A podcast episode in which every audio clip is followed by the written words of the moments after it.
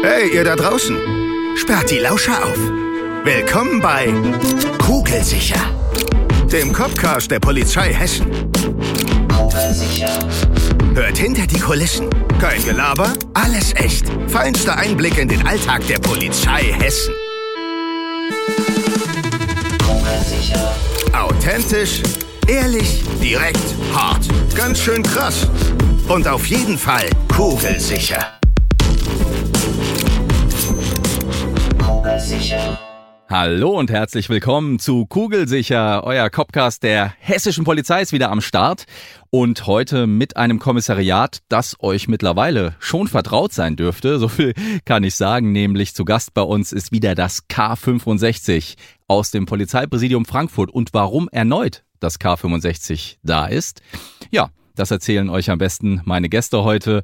Ich begrüße Kriminalkommissarin Franzi und Kriminalhauptkommissar Arno. Hi. Hi. Hallo. Na, also ja, das K65 ist tatsächlich hier zum dritten Mal vertreten. Also Respekt. Das ist etwas ganz Besonderes, glaube ich, in einem Podcast, wenn die gleiche Organisation so oft äh, zu Gast ist, wenn man doch einen so vielseitigen Rahmen abstecken kann wie die Polizei in Hessen. Aber das hat einen besonderen Grund, weil wir wollen euer Thema auf jeden Fall noch äh, präsentieren. Und um was geht's heute?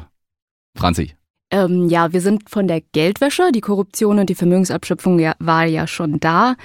Und äh, wir wollen einfach mal präsentieren, wie vielfältig die Geldwäsche sein kann und dass es wirklich ein spannendes Thema ist. Wenn man so einen tollen Ermittlungsgruppenleiter hat wie Arno, dann macht der Job natürlich umso mehr Spaß. Ne? Arno, du darfst dazu ruhig was sagen, ne, zu dem Kompliment. Ja, also äh, höre ich natürlich gerne. Das sind äh, gern genommene Blumen. Und ja, Personalführung macht ja auch Spaß, vor allem wenn man so tolles Personal hat. Und damit kann man dann auch arbeiten. Findet man nicht immer, weil unser Bereich relativ unbekannt ist. Viele können sich darunter nicht so richtig was vorstellen. Und deshalb würde ich lügen, wenn man uns die Tür einrennen würde. Aber all die, die zu uns kommen, sind eigentlich in der Regel sehr angetan und doch erstaunt, was sich in diesem Sektor so alles tut und was man im Bereich der Geldwäsche alles ermitteln kann und was man da vor allem auch erreichen kann. Und deshalb ist es ein sehr, sehr interessantes Themenfeld, was in polizeilicher Hinsicht sehr viele Ermittlungsmöglichkeiten eröffnet, über die man sich nicht immer so bewusst ist. Und deshalb sind wir froh, dass wir heute hier sein dürfen, um unseren Themenbereich ein bisschen vorzustellen. Geldwäsche, genau, darum geht's heute. Aber bevor wir das Thema Geldwäsche und euren Themenbereich vorstellen, wollen wir erstmal euch nochmal ein bisschen näher vorstellen. Franzi, was können wir über dich erfahren? Ja, äh, ich bin seit zwei Jahren bei der Geldwäsche beim Arno und äh, habe wirklich viel gelernt und ich habe mich eigentlich schon immer für Finanzströme interessiert und wenn einem das liegt, dann ist tatsächlich die Geldwäsche die richtige Variante. Das macht auch total viel Spaß mit den Kollegen, weil wir dann die Maßnahmen auch zusammen umsetzen können. OK, organisierte Kriminalität, da klingt schon an, um was es hier in eurem Bereich auch geht natürlich, ja, auch um große Verfahren. Aber zu dir persönlich, seit wann bist du bei der Polizei und äh, was hast du vielleicht vor dem K65 schon gemacht? Ähm, ja, ich war vorher im Rettungsdienst tätig und äh, 2016 habe ich mir einfach überlegt, jetzt ist mal Zeit für was anderes.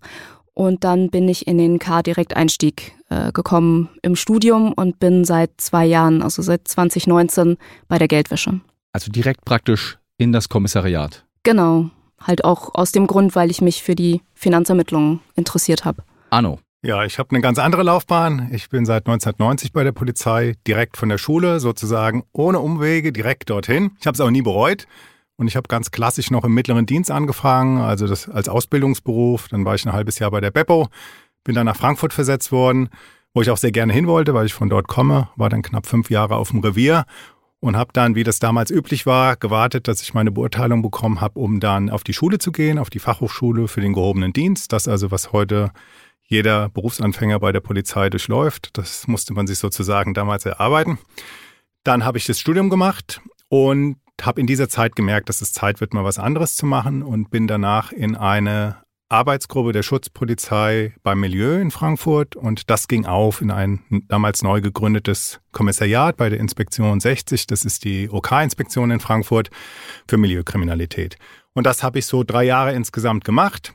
Und dann bin ich gewechselt zum Staatsschutz. Da war ich eine Zeit lang und habe dann fünf Jahre lang unter anderem die Ermittlungsgruppe Taschen- und Trickdiebstahl in Frankfurt geleitet. Das war auch eine sehr interessante und sehr spannende Zeit und bin über die Schiene dann immer wieder auch in Kontakt gekommen mit der Vermögensabschöpfung bei K65 und habe dann 2012 dorthin gewechselt, war erst drei Jahre als Vermögensabschöpfer eingesetzt und bin dann gebeten worden, die Ermittlungsgruppe Geldwäsche zu übernehmen und das mache ich jetzt seit Anfang 2015. Also ein richtiger polizeilicher Frankfurter Bub. So kann man das sagen. Von der Pike auf. Von der Pike auf. Geldwäsche. Ja, das ist so ein Begriff, ne, den hört man ganz oft im Krimi. Man benutzt ihn vielleicht auch mal, ah, das ist bestimmt ein Geldwäscheladen, was weiß ich. Also da ist ja wirklich so in aller Munde oft so dieser Begriff. Aber was genau ist das denn so per Definition, wenn man das überhaupt sagen kann? Ne? Das ist ja bei euch wahrscheinlich genau festgelegt. Wann ist es Geldwäsche? Wann ist es vielleicht irgendwie was anderes? Also, wie ist es mit der Begrifflichkeit und wann tretet ihr auf den Plan? Also es gibt tatsächlich keine festgelegte Definition für Geldwäsche. Es gibt verschiedene Definitionen, die rausgegeben sind. Wir sind eigentlich immer auf dem Plan, wenn der Straftatbestand der Geldwäsche erfüllt ist, der in Paragraph 261 Strafgesetzbuch normiert ist. Da findet man aber nicht so eine richtige Beschreibung dazu. Es wird eigentlich eher beschrieben im Geldwäschegesetz. Das ist ein präventives Gesetz und gilt eigentlich der Prävention der Geldwäsche. Und um ein bisschen in die Historie zu gehen, man hat so in den 80er Jahren festgestellt, vor allem die Amerikaner haben da Druck gemacht, dass sie bei ihren Rauschgiftermittlungen an Grenzen stoßen. Wenn Gelder ins Ausland geflossen sind, dass man da nicht weitergekommen ist, weil das eben Offshore-Gebiete waren, also sprich Gebiete, wo man nicht wusste, wer hinter was für Konten steht, wer hinter was für Firmenverbindungen ist, dass man keine Auslandsinformationen bekommen hat.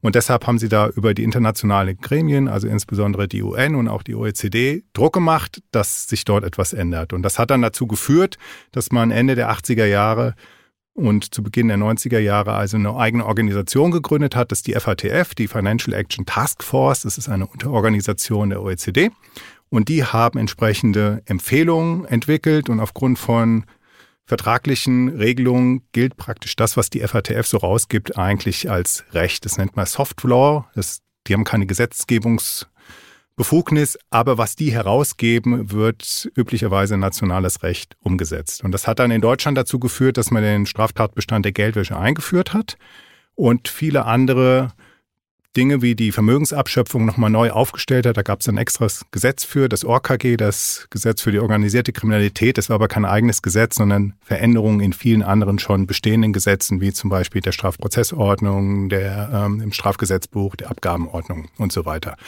und mal das Geldwäschegesetz eingeführt. Das sind diese beiden Säulen, worauf das steht. Und damit fing das an. Aber seitdem hat es unendlich viele Veränderungen gegeben bis heute. Und die letzte Änderung des Straftatbestands ist ganz neu, also jetzt im Sommer erst gekommen. Und äh, deshalb ist es ein sehr, sehr dynamischer Prozess, weil sich in der Struktur der Abläufe als auch in der Gesetzgebung ständig irgendwann was ändert. Und da müssen wir uns darauf einstellen. Aber auch der Finanzmarkt ändert sich und die Geldströme, so dass wir immer am Ball bleiben müssen und da sehr, sehr, sehr viel Bewegung drin ist. Das hört sich nicht nur komplex an, das ist wahrscheinlich auch sehr komplex. Äh, Franzi, du hast gesagt, du interessierst dich für Finanzermittlungen, also für Geldströme. Was ist das Faszinierende in diesem Ermittlungsbereich und wie genau sieht denn da eine Ermittlung eventuell aus, wenn du auf den Plan trittst und sagst, so, jetzt habe ich hier einen Fall, wo fängt man da an? Naja, also in der Regel kriegen wir ja die Geldwäschevorgänge auf den Tisch gelegt. Von wem? Von der FIU, beziehungsweise es gibt ein ähm, Geld, eine Geldwäsche-Verdachtsanzeige über die Bank. Die haben so bestimmte Algorithmen in ihren Systemen eingebaut.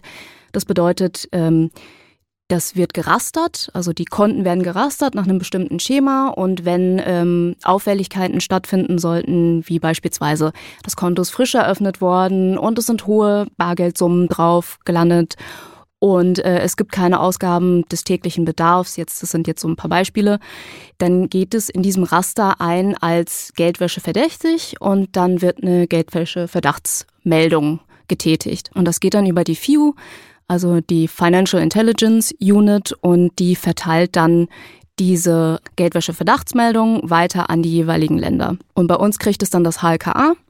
Das HLKA, also das Hessische Landeskriminalamt, das verteilt es dann wieder zu den jeweiligen ähm, Dienststellen, die dafür zuständig sind. Das geht hier eigentlich nach dem Wohnortprinzip des Beschuldigten. Also hinter einem Konto steht ja in der Regel auch eine natürliche Person oder eine juristische Person oder eine Firma. Ähm, und die ist ja irgendwo ansässig. Und da geht dann der Vorgang auch hin. Also da nach Frankfurt in dem Fall, wenn genau. es eben euch trifft. Und das ist auch der Hauptweg, wie Fälle zu euch kommen. Oder ist es auch so, dass andere Kommissariate im organisierten Kriminalitätsbereich oder im Drogenbereich ermitteln und dann kommt raus, oh, ich glaube, hier ist auch Geldwäsche im Spiel und dann bekommt ihr einen Fall auf diesem Weg? Das, also es gibt zwei Wege. Das eine ist über den Weg der Geldwäsche-Verdachtsmeldung. Und da ist eigentlich das Problem dabei, dass es ein total atypischer Vorgangslauf ist.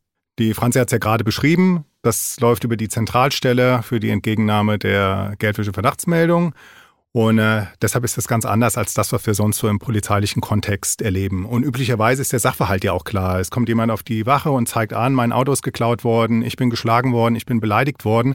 Dann weiß man, worum es geht. Wir kriegen eine verdächtige Transaktion und wir wissen noch nicht mal, ob das überhaupt strafbar ist. Das heißt, es geht darum zu prüfen, steht da eine Straftat dahinter, ja oder nein. Und die anderen Fälle, das ist richtig. Wir kriegen auch häufiger Fälle im Zusammenhang äh, mit anderen Ermittlungsverfahren, besonders häufig aus dem Rauschgiftbereich. Da meldet dann eine Bank möglicherweise in diesem Zusammenhang auch was, aber es sind dann die eigenen Ermittlungen, dass man feststellt, dass irgendjemand anders, der in diesem Rauschgiftverfahren mit aufschlägt, sich um die Gelder kümmert oder die irgendwohin investiert und man versucht, den Finanzfluss eben ausfindig zu machen, wo ist denn das Geld eigentlich abgeblieben, was die vereinnahmt haben und was haben die damit gemacht und was können wir uns davon wiederholen. Und das ist die große Schnittmenge auch zur Vermögensabschöpfung, zu der ja, ihr hier schon was gehört habt. Und deshalb ist das eigentlich untrennbar, hängt das zusammen, die Vermögensabschöpfung und auch die Geldwäsche. Wir haben dann nochmal einen anderen Schwerpunkt, weil wir ein eigenes Delikt haben, aber die Zielrichtung ist immer, inkriminiertes Geld zu finden, was eben verschleiert worden ist und auch abzuschöpfen. Das ist eigentlich unser Kerngeschäft. Jetzt versuchen wir mal aus dieser abstrakten Ebene, also ist jetzt sehr theoretisch auch alles, runterzugehen, vielleicht mal ins Praktische. Habt ihr irgendwie einen Fall, wo ihr mal berichten könnt, was ihr schon so erlebt habt, wo ihr sagt, das war auf jeden Fall äh, bemerkenswert, jetzt von der Summe her oder von der Art und Weise, wie da das Geld gewaschen wurde. Wie muss ich mir das in der Praxis jetzt genau vorstellen? Um was für Fälle geht es da genau? Also ich sage mal, der vielleicht spektakulärste Fall im Zusammenhang mit Bargeld, der mir so in den letzten Jahren passiert ist oder den wir mitbekommen haben, waren anonyme Anrufer aus dem Ausland. Und der Anrufer teilte mit, dass jemand unterwegs wäre mit seinem Auto und würde eine Million Euro in sein Heimatland transportieren wollen. Und da die Angaben sehr konkret waren, war es also möglich, diesen Verdächtigen relativ schnell zu identifizieren. Und es gab auch eine Festnahme und man hat im Kofferraum knapp 700.000 Euro gefunden, versteckt in Tee. Was allerdings Tee, also in, Tee. in dem Getränk Tee. In, ne, in Tee. In Teepulver. In, in nicht Teepulver, es war getrockneter Tee. Ja, also ja. das, was man üblicherweise sonst so in Teebeuteln oder so findet. Also es war Tee. Da drinnen war das verpackt und so haben wir den Zoll um Hilfe gebeten und sind eben mit entsprechendem Equipment nochmal an das Auto ran. Und dann haben wir tatsächlich nochmal wirklich professionell verbaut eine Million Euro ausbauen können. Und das war ein super Ergebnis. Problem damals, was wir ermittelt haben, ist, das kam aus professioneller Schwarzarbeit. Das, das war ein Zoll, ne? Das ist ein Zolldelikt und war im letzten Jahr auch noch keine sogenannte geldwäscherelevante Vortat. Das bedeutete, so wie früher der Straftatbestand aufgebaut war, musste eine geldwäscherelevante Vortat, das war ein gewisser Katalog an Straftaten, erfüllt sein. Nur wenn dieses Delikt als Vortat vorlag, konnte man auch eine Geldwäsche begehen. Und dieser 266a, das ist also vorenthalten von Arbeitsentgelt, von Sozialleistungsabgaben, ähm, der war eben nicht in diesem Katalog enthalten. Deshalb konnte man hier keine Geldwäscheermittlungen durchführen. Also man konnte schon ermitteln, aber es war keine Geldwäsche, weil einfach nicht die richtige Vortat gegeben war. Jetzt mit Änderung des Straftatbestands der Geldwäsche. Jetzt wäre es auch strafbar. Und das ist eine der wesentlichen Änderungen, die sich ergeben hat. Es gibt diesen Katalog nicht mehr und deshalb wäre auch das jetzt eine geldwäscherelevante Vortat gewesen und man hätte ihn auch deshalb belangen können. Geht aber rückwirkend nicht mehr. Damit ist das strafrechtliche jetzt erstmal gegessen. Und das sind so Ermittlungen, die wir dann führen, die uns viel Arbeit machen, aber die dann am Ende auch zu schönen Ergebnissen führen. Das war jetzt im Auto verbautes Bargeld. Auf welche Art und Weise wird denn da noch so Geld gewaschen? Genau, also in den letzten Jahren hatten wir auch umfangreiche Betrugsverfahren äh, im Zusammenhang mit den bekannten Love Scams, also Romance Scamming. Das heißt, im Internet werden Menschen angesprochen, es wird eine Beziehung zueinander aufgebaut und dann versucht man, also unbekannte Täter, die meistens in Callcentern arbeiten, versuchen dann die Opfer ähm, deren Gelder zu bereichern, indem sie äh, auf Mitleid tun, auf Liebe tun und denen sämtliche Versprechungen auch mitgeben. Heißt Gewinnversprechen in Form von Gold, Silber, sämtlichen anderen Vermögenswerten. Genau. Und da hatten wir tatsächlich eine Gruppierung bereits äh, herausgefunden gehabt. Und äh, wir konnten tatsächlich währenddessen in der heißen Phase feststellen, dass sie gerade ihre Logistik aufgebaut hatten und neue Konten eröffnen wollten, um darauf Gelder der Geschädigten transferieren zu können. Also so funktioniert es ja im Prinzip. Der Geschädigte zahlt auf ein Finanzagentenkonto. Das ist das, was die logistisch erstellen. Das bedeutet, äh, entweder geschieht das durch betrügerische Maschen ebenfalls oder sie lassen es über sich selbst laufen. Genau. Und ähm, die Gelder der Geschädigten gehen dann über die Finanzagentenkonten, um dann weiter transferiert zu werden. Also das sieht man ganz häufig. Es gehen große Summen ein, die werden taggleich oder ziemlich zeitnah komplett weiter transferiert an ausländische Konten, an Fintech-Unternehmen, in Kryptowährungen. Ja, dann werden die Bargeldbeträge komplett abgehoben von den Banken und über Finanztransferdienstleister in der Regel ins Ausland weiter transferiert. Zu geringen Kosten. Das ist eigentlich der Grund, warum sie es machen. Das heißt, die versuchen uns den Weg zu kappen, um ihnen nachzukommen. Genau, und äh, das ist so der reguläre Weg, den wir auch ganz, ganz häufig dann antreffen. Also ist nicht so, wie man es manchmal auch aus dem Krimi kennt, das Geld fließt in dicke Autos, aber Immobilien, es spielt schon eine Rolle, Arno, oder? Also Immobilien sind extrem Geldwäsche anfällig, die sind auch von der FIO als Risikogruppe rausgearbeitet worden. Vielleicht sage ich noch mal drei Takte zur FIO. Die FIO ist also die Financial Intelligence Unit, die ist bei der Generalzolldirektion. Ich sagte es vorhin, das ist die Stelle zur Entgegennahme der Geldwäsche. Meldung. Die machen aber auch ganz viel Analyse und geben eben entsprechende Empfehlungen raus, arbeiten Schwerpunkte heraus und äh, eben auch entsprechende Risiken. Und Immobilien sind extrem Geldwäsche anfällig. Das liegt einfach daran, wenn ich einen Kredit aufnehme fragt mich ja keiner, wie ich den bezahle. Sobald die Bank ihr Geld kriegt, äh, sieht die nur, da kommt Geld vom Konto rein, aber wie dieses Konto wiederum bestückt worden ist, ob das möglicherweise Rauschgiftgeld ist, ob das irgendwo anders herkommt, das wird die so nicht sehen, vor allem wenn halt eben Konten von verschiedenen ähm, Banken benutzt werden. Und deshalb ist das ein Bereich, wo man sehr schön rein investieren kann. Und wenn diese Immobilien später verkauft werden, dann hat man dann halt eben sauberes Geld. Das fun genau, funktioniert genauso gut mit äh, Dingen, die man mit Bargeld kaufen kann. Da ist zum Beispiel der Kunstmarkt, ist ein sehr anfälliger Bereich mit Antiquitäten, aber natürlich auch Autos. Wir hatten auch Verfahren, wo wir in Rauschgiftverfahren festgestellt haben, dass das Rauschgiftgeld direkt investiert wurde in Fahrzeuge. Und diese Fahrzeuge wurden dann in die Heimatländer der Täter exportiert und dort haben sie die einfach nur verkauft. Das heißt, sie haben die dann dort offiziell deklariert, verzollt. Damit hatten sie eine, eine kleine Gewinneinbuße, aber damit hatten sie dann mit dem Verkauf der Fahrzeuge in ihrem Heimatland ihr gewaschenes, sauberes Geld, weil dort hat kein Mensch mehr nachgefragt, wie sind denn diese Fahrzeuge eigentlich finanziert worden. Und damit hatten die ihr Geld in die Heimat gebracht, ohne dass irgendwo über irgendein Konto Geld geflossen ist sondern diese Autos gingen einfach auf den Transporter und sind dann verschifft worden und äh, sind im Heimatland dann verkauft worden.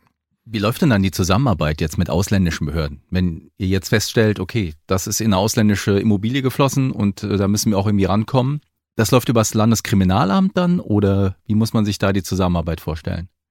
Also vom Prinzip her ist es immer so, die Zentralstelle in Deutschland für die Auslandskommunikation ist das Bundeskriminalamt. Da ist offiziell immer das Landeskriminalamt zwischengeschaltet. Ähm, es gibt aber auch die Möglichkeit der sogenannten Joint Investigation Teams. Das sind die sogenannten JITs. Das ist bei Europol angehängt. Das heißt, man hat die Möglichkeit, über einen Vertrag eine gemeinsame Ermittlungsgruppe mit einer Polizeidienststelle im Ausland zu bilden. Da können sich verschiedene Staaten dran beteiligen. Und wenn das einmal vertraglich geregelt ist, dann darf man auch alle Ergebnisse, die in dieser Ermittlungsgruppe ermittelt wurden, ohne weitere Rechtshilfe in einem eigenen Strafverfahren verwenden. Das macht die Sache sehr einfach, weil sonst hat man immer das Problem, dass man über die Justiz eine Rechtshilfe ins Ausland stellen muss. Wir kriegen zwar Informationen, auch so, aber nicht jede Information, die wir auf dem polizeilichen Wege bekommen, ist hinterher auch gerichtsverwertbar. Und um die gerichtsverwertbar zu bekommen, benötigen wir in vielen Fällen eine formale Rechtshilfe. Und die dauert halt manchmal relativ lange. Wir haben Verbindungsbeamtinnen und Verbindungsbeamte beim Bundeskriminalamt, die in vielen Ländern Europas und der Welt sitzen. Wir haben Verbindungsbeamte bei Europol, Heißt also, auf dem polizeilichen Wege kann man eine ganze Menge an Informationen einholen. Manches davon kann man auch benutzen, aber zumindest weiß man dann schon mal, wo es sich lohnt, nochmal mit richtigen Ermittlungen über die Justiz einzusteigen. Und das ist dann eigentlich der Weg, wie man im Vorfeld schon mal abklopft, ob das Sinn macht und wo man auf die Schnelle schon mal was herbekommt. Oft langt es dann, dass die Kollegen einem sagen, wir brauchen diese oder jene Information. Wenn ihr uns die zukommen lasst, dann können wir auch von aus eigener Veranlassung schon mal was machen. Wir wissen ja, was dahinter steht und so kann man dann, dann zusammenarbeiten. Wenn ich jetzt euch so höre und das verfolge, wie eure Arbeit aussieht, also es ist natürlich immer noch für mich manchmal ein Buch mit sieben Siegeln. Man muss, glaube ich, wirklich sehr genau und akribisch in diesem Bereich ermitteln. Das ist ja sehr viel auch, wie du sagst, Finanzermittlung, die dann darin besteht, dass ich mir Kontenbewegungen angucke, oder? Dass ich äh, Geldtransfer verfolge und das zurückverfolge. Was für Fähigkeiten müsst ihr dafür haben oder wie bildet ihr euch für diesen Bereich speziell fort? Ähm, ja, also wir haben ja die, definitiv diverse Seminare, die angeboten werden, was auch Wirtschaftskriminalität anbetrifft, Finanzermittlungen und ähm, den VMA-Lehrgang, das heißt den Vermögensabschöpfer-Lehrgang. Das hat ja der Arno auch schon gesagt gehabt, dass es eigentlich unabdingbar ist und zusammenhängt mit der Geldwäsche. Und äh, ansonsten braucht man eigentlich nur ein gewisses Maß an Neugierde und Zielstrebigkeit. Also ja, es ist schon sehr akribisch, aber man freut sich auch dann das Ergebnis zu sehen, weil man lernt die Person erst so richtig kennen, wenn man weiß, wofür sie ihr Geld ausgibt.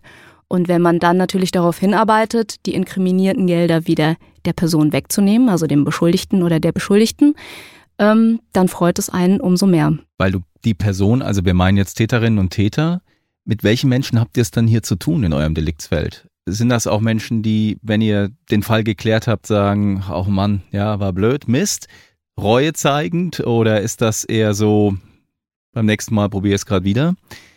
Mit was für einem Menschentypus habt ihr es hier zu tun? Kann man das so sagen, Arno?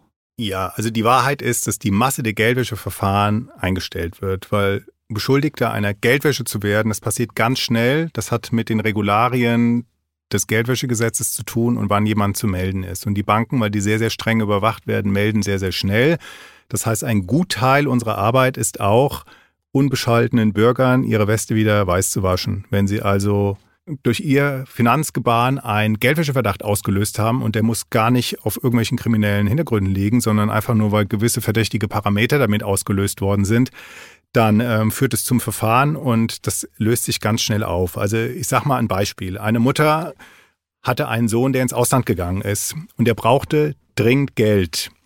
Und dann hat sie Geld abgehoben von ihrem Konto und hat es auf das Konto des Sohns bar eingezahlt, weil es einfach am schnellsten war. Also eine normale Überweisung dauert ein, zwei Tage, der brauchte es aber sofort in dem Land, in dem er sich gerade befunden hat, weil er dann eben über einen Finanztransferanbieter ähm, sich das online direkt dort holen konnte. Und das war einfach das Schnellste und das war auch das ganze Geheimnis. Aber es sah auf den Konten komisch aus, dass auf einmal wahnsinnig viel Bargeld eingezahlt wird. Ähm, und vorher wurde was abgehoben wo man sich denkt, wieso macht das jemand, wenn man das überweist? Wieso schleppt einer so viel Bargeld hin und her? Und als sie das so erklärt hat, war das total schlüssig und auch logisch. Da war überhaupt nichts Kriminelles dahinter. Und solche Fälle gibt es häufiger. Es gibt auch Menschen, die aus Staaten kommen, wo es überhaupt gar keine Infrastruktur gibt für richtige Banken. Andere wiederum sind mit Boykottmaßnahmen belegt, sodass man faktisch überhaupt nicht dorthin überweisen kann. Den bleiben also nur diese Möglichkeiten, etwas bar aus dem Heimatland mitzubringen oder ins Heimatland einzuführen. Und das sieht für den normalen Bundesbürger einfach merkwürdig aus oder für die normale Bundesbürgerin. Und deshalb sind das solche Dinge, die regelmäßig Verdachtsmeldungen auslösen. Da steht aber nicht immer auch was Kriminelles dahinter. Und deshalb sind viele Menschen, die wir haben, vollkommen normale Leute, die gar nicht wissen, wie ihnen geschehen. Und dann haben wir aber auch die richtig Kriminellen. Und das gilt es in diesen Geldwäsche-Verdachtsmeldungen eben herauszuarbeiten, was für ein Fall ist es denn? Und früher hatten wir sehr, sehr viele Vorgänge, die eigentlich wenig Gehalt hatten. Aber mit Neueinführung dieser FIU beim Zoll, die bundesweit arbeitet, hat sich doch eine gewisse Filterfunktion herausgebildet. Das heißt, wir kriegen jetzt weniger Vorgänge als früher, aber die sind viel, viel werthaltiger. Das heißt, was wir heute bekommen über die Staatsanwaltschaft sind Vorgänge, die uns viel Arbeit machen, weil man auch viel ähm, ja, Hirnschmalz reinstecken muss, wenn man viel analysieren muss, wenn man viel Kontobewegungen sich betrachten muss, wenn man viel an Informationen rundherum heranholen muss, um diesen Sachverhalt, den man da präsentiert bekommt, überhaupt in den richtigen Kontext zu setzen. Und daran sieht man dann, und deshalb ist es auch ein Erfahrungsberuf, ähm, was das für Transaktionen sind. Und im Laufe der Zeit ich erkenne heute, was ich am Anfang nicht erkannt habe, schon allein an der Transaktion, ob das vermutlich ein Betrug ist oder ob das ein Umsatzsteuerkarussell ist, möglicherweise, oder ob das was anderes ist, ähm, zum Beispiel nix, weil ich einfach schon gewisse Nationalitäten sehe und da weiß ich, das ist mit Boykottbestimmungen, ist das Heimatland belegt und da brauche ich mich nicht zu wundern, dass es eben verdächtige ähm, Kontobewegungen gibt. Das hat aber dann nichts mit kriminellen Dingen zu tun, wie ich es schon erklärt habe. Jetzt hattest du vorhin gesagt, dass ihr aus einem Fahrzeug 1,7 Millionen in Bar ausgebaut habt. Jetzt möchte ich aber nochmal einen Punkt ansprechen, den Franzi vorhin erwähnt hat, nämlich Kryptowährung hast du vorhin in den Mund genommen. Wie ist das in der heutigen Zeit? Ist immer mehr auch vielleicht äh, digitale Währung, mit der ihr es zu tun habt? Und ist das für eure Arbeit eine, eine Veränderung? Müsst ihr euch hier anders aufstellen, auch wissenstechnisch oder auch vom, vom praktischen her? Also Kryptowährung, das ist definitiv ein sehr spannendes Thema und ein sehr wichtiges Thema. Und wir sehen speziell jetzt auch in den letzten Jahren immer mehr und immer häufige Transaktionen zu Kryptowährungsbörsen und die Verschleierung über diverse, man nennt sie äh, Wallet-Adressen. Und ähm, ich sag mal so, es ist ein bisschen IT-lastiger, deswegen ähm, ist es auch schwierig zu implementieren, weil man einfach das Know-how sich in irgendeiner Weise aneignen muss. Ähm, wir sind da derzeit noch dran, das aufzubauen. Aber wenn man die entsprechenden äh, Tools hat und auch die Kenntnisse, dann kann man tatsächlich auch weiter ermitteln. Weil ganz häufig denkt man ja, oh, das ist jetzt in Kryptowährung geflossen, das ist ja anonym, das ist immer der Irrglaube. Kryptowährung ist niemals anonym. Man kann alles zurückverfolgen auf der Blockchain. Also es ist im Prinzip ein Pseudonym. Es ist alles einsehbar. Wir wissen aber nicht, welche natürliche Person dahinter steckt. Und das ist die Krux an der Geschichte. Ähm, wir starten sozusagen an dem Punkt, wo das Fiat-Geld, also Euro, Dollar und Co., in die Kryptowährung umgewandelt wurde und verfolgen dann den Weg in der Kryptowährung selber, um dann irgendwann zu einem Kryptowährungshändler zu kommen. Und der Arno hat es ja vorhin schon gesagt, die FATF, die kümmert sich derzeit ziemlich stark darum. Das heißt, ähm, die Kryptowährungshändler und Börsen, die sind angehalten worden, ein Know Your Customer Prinzip einzuführen, so dass wir tatsächlich bei den Kryptowährungshändlern angesiedelt sind, dass wir dort eine Echtpersonalie bekommen. Und da können wir dann weitermachen. Also definitiv zu ermitteln dann. Genau. Und das bedarf aber, hast du ja gesagt, auch neuer Methodik und vor allem auch äh, wahrscheinlich neuer Lehrgänge und äh, Weiterbildungsarten. Ne? Definitiv, ne? ja. Hat also sich viel verändert, Arno, die letzten Jahre. Da hat Bereich, sich ne? wahnsinnig viel verändert. Das ist ganz viel Learning auch bei Doing. Und äh, auch ein Seminar fällt ja nicht vom Boden. Irgendeiner muss sich ja zum ersten Mal damit befassen. Und wir sind jetzt gerade in einer Phase, wo sich noch nicht allzu viele damit befasst haben, aber jeder merkt, wir müssen uns damit befassen. Da führt gar kein Weg dran vorbei, weil einfach unendlich viel Geld in Kryptowährungen eben umgesetzt wird. Und irgendwann geht es da rein und irgendwann kommt es aber auch wieder raus, ja, weil man doch in vielen Geschäften einfach nicht mit, äh, mit Kryptowährungen bezahlen kann. Und das sind immer die Ansatzpunkte. Man nennt es aus, auscashen. Also irgendwann muss das Geld wieder raus, dass man dann auch tatsächlich was äh, damit äh, kaufen kann. Und das sind die Ansatzpunkte, wo wir dann versuchen, dran zu kommen. Und das ist halt schwierig, aber das ist das, was ich eingangs sagte. Es ist dynamisch und deshalb bleibt es auch immer spannend, wenn man mit immer neuen Herausforderungen konfrontiert wird. Das ist ja auch der Reiz der Arbeit und ihr seid ja Vollprofis und absolute Spezialisten in eurem Fach. Das merkt man auch. Jetzt seid ihr aber nicht nur Polizistin und Polizist, ihr seid natürlich auch Privatmenschen. Ne? Und äh, das ist jetzt äh, ein Punkt, wo ich unsere Zuhörerinnen und Zuhörer einladen möchte, euch privat ein bisschen näher kennenzulernen. Denn jetzt kommt unser Feature hinter die Absperrung. Ja, also, ich habe euch was mitgebracht. Vielleicht eine kleine Überraschung für euch. Ich darf euch das mal geben. Arno, der Karton ist für dich. Franzi, die Tasche. So, da ist äh, was drin, was auf jeden Fall die Privatpersonen Franzi und Arno ausmachen. Dann guckt mal rein. Ich hoffe, ich habe jetzt die richtige äh, Packung jeweils. Ne? Ich glaube doch, das passt. Das passt, das passt, passt. Gut ermittelt. Arne, was hast du da in der Hand? Gut ermittelt. Ne? Wir sind ja Polizisten. Ich habe hier ein Kartenspiel in der Hand. Das dürfte ein Doppelkopfblatt sein. Das ist es. Ich spiele wirklich sehr, sehr gerne Doppelkopf. Ich habe Doppelkopf schon als Jugendlicher gelernt. Also ganz toll. Also ich bin ein bekennender Zocker und beim Kartenspiel kenne ich auch keine Verwandten. Da Ich sage immer, entweder man gewinnt und es macht Spaß oder es ist eine Zeitverschwendung.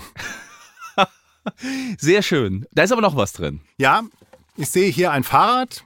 Also kein echtes Fahrrad jetzt in dem Karton? Ja, also es ist kein Bild. echtes Fahrrad drin, als Bild eines Fahrrads, wie man es sonst üblicherweise auf einem Verkehrsschild sieht. Und äh, das stimmt, ich fahre gerne Fahrrad, aber ich bin jetzt kein Sportfahrer, sondern ich fahre schon seit über 20 Jahren immer mit dem Fahrrad zum Dienst. Ich wohne in Frankfurter Süden und habe immer so siebeneinhalb Kilometer bis ins Präsidium morgens. Und ich habe eigentlich mal angefangen, Fahrrad zu fahren, als die Kinder klein waren, damit ich meiner Frau das Auto nicht abnehme. Und die Parksituation ist eh nicht so toll. Und äh, dabei ist es geblieben, weil ich einfach gemerkt habe, es macht Spaß. Meine Bahn fährt immer dann, wenn ich mich auf den Sattel setze. Es tut mir auch noch gut gesundheitlich. Ich habe keinen Parkstress. Also ich genieße das sehr.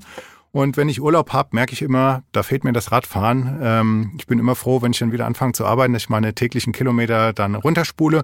Und auch privat mache ich gerne Radtouren. Einmal im Jahr fahre ich mit einem Freund eine längere Tour. Habe ich jetzt gerade vor ein paar Tagen wieder gemacht. Das äh, bereitet mir immer große Freude. Ja, Franzi, wir haben dir ja auch ein Bild äh, in deine Tasche gesteckt. Also ein ganz besonderes Bild, wo ich erst dachte, das kann gar nicht sein. Was hat das mit einer Polizistin zu tun? Also, was sehen wir denn da? Ja, das ist eine Schlange, die sich um einen Stab windet und äh, du weißt genau, ja der sogenannte Esculap-Stab, ist. genau. Genau, das wissen nicht ganz so viele. Ich habe äh, zuerst Pharmazie studiert tatsächlich und ähm, dann leider gemerkt, dass es doch nicht so mein wahrer Beruf war und äh, bin dann davon abgewichen. Das heißt, man kann auch irgendwann später den Weg zur Polizei finden. Definitiv. Genau. Der andere Gegenstand, das ist ein Sportband. Das spielt bestimmt darauf äh, an, dass ich gerne Sport mache und auch äh, im Verein Trainerin bin. Und hier nochmal die Werbung für die Turnvereine. Geht in Turnvereine und unterstützt sie, denn sie brauchen eure Hilfe, vor allem in Corona-Zeiten. Also ich kann nur das Vereinsleben tatsächlich empfehlen und ohne die Mitglieder schafft man das nicht. Also Sport auf jeden Fall bei euch beiden groß geschrieben. Doppelkopf, da muss man eine gerüttete Portion Hirnschmalz investieren in dieses Spiel, das weiß ich selbst. Und äh, wer Pharmazie studiert, also so ein bisschen Kopf und Sport, das ist so eine Kombi, die ist anscheinend auch in eurem Bereich. Geldwäsche ist wichtig, ne? Ist zumindest unschädlich. Ja, genau. ja, sehr schön. Zum Abschluss will ich einfach noch einmal eine Frage stellen, die mir die ganze Zeit schon auf der Seele brennt. Und ich weiß nicht, ob sie mir äh, hier beantwortet werden kann. Ihr müsstet es wissen, wenn ihr nicht, wer sonst. Woher kommt eigentlich der Begriff Geldwäsche? Das ist eine schöne Frage. Ja. Es wird kolportiert. Ich kann nicht sagen, ob es wirklich wahr ist, aber man behauptet, es würde auf den amerikanischen Mafia-Boss Al Capone zurückgehen, der nämlich nachgewiesenerweise viele seiner inkriminierten Gelder in Waschsalons investiert hat, also in Räume, wo ganz viele Waschmaschinen standen, wie das zu der damaligen Zeit üblich war, dass eben nicht jede Wohnung einen Waschautomat hatten. Und dort hat man dann halt eben durch Münzeinwurf seine Wäsche waschen können. Und dann hat er seine kriminell erworbenen Gelder als Einnahmen aus diesen Waschsalons deklariert und so wäre der Begriff der Geldwäsche entstanden. Das ist ja jetzt ein deutsches Wort, Geldwäsche. Interessant ist, dass es halt im Englischen Money Laundering heißt, also was im Grunde genommen das äh, Gleiche bedeutet und im Französischen Blanchiment d'argent, also Weißmachen von Geld. Ähm, da ist dann das Waschen nicht mehr so gegeben, aber im Englischen und im Deutschen ähm, würde das sozusagen zusammenpassen. Deshalb ist es eine schöne Geschichte. Ob sie wirklich weiß, weiß ich nicht, aber äh, sie passt zumindest dazu. Wir lassen sie so stehen. Sie ist sehr schön. Vielen Dank, dass ihr heute da wart und äh, ja, das Thema Geldwäsche uns etwas näher gebracht habt. Auf jeden Fall wünsche ich euch beiden viel, viel Erfolg für eure Arbeit. Äh, sehr, sehr wichtig und äh, ja, dass auch die Gesetzgebung immer passt, habe ich jetzt gelernt, ist wirklich ein, ein wichtiger Punkt, der nicht zu vernachlässigen ist. Und wie war es für euch? Hat es euch Spaß gemacht? Immer. Wenn ich mit Klar. Franzi hier sein kann, macht immer Spaß. Euch hat's gefallen. Das ist schön. Und wenn es euch da draußen, die ihr uns zugehört habt, gefallen habt, dann würde es mich freuen, wenn ihr auch beim nächsten Mal wieder mit am Start seid, hier bei Kugelsicher. Und wenn ihr sagt, boah, also Geldwäsche, Kriminalpolizei, das wäre was für mich. Ich würde mich aber noch gerne informieren, was es noch so alles gibt. Ja, dann lege ich euch natürlich wärmstens unsere Homepage karriere.polizei.hessen.de ans Herz mit über 450 Tätigkeitsbereichen. Dann findet ihr bei uns bestimmt alles, was euer Herz begehrt. Der vielseitigste Beruf der Welt wartet auf euch, auch hier bei Kugelsicher. Deswegen seid dabei beim nächsten Mal. Hört rein, ich freue mich. Bis dahin, macht's gut. Tschüss. Kugelsicher.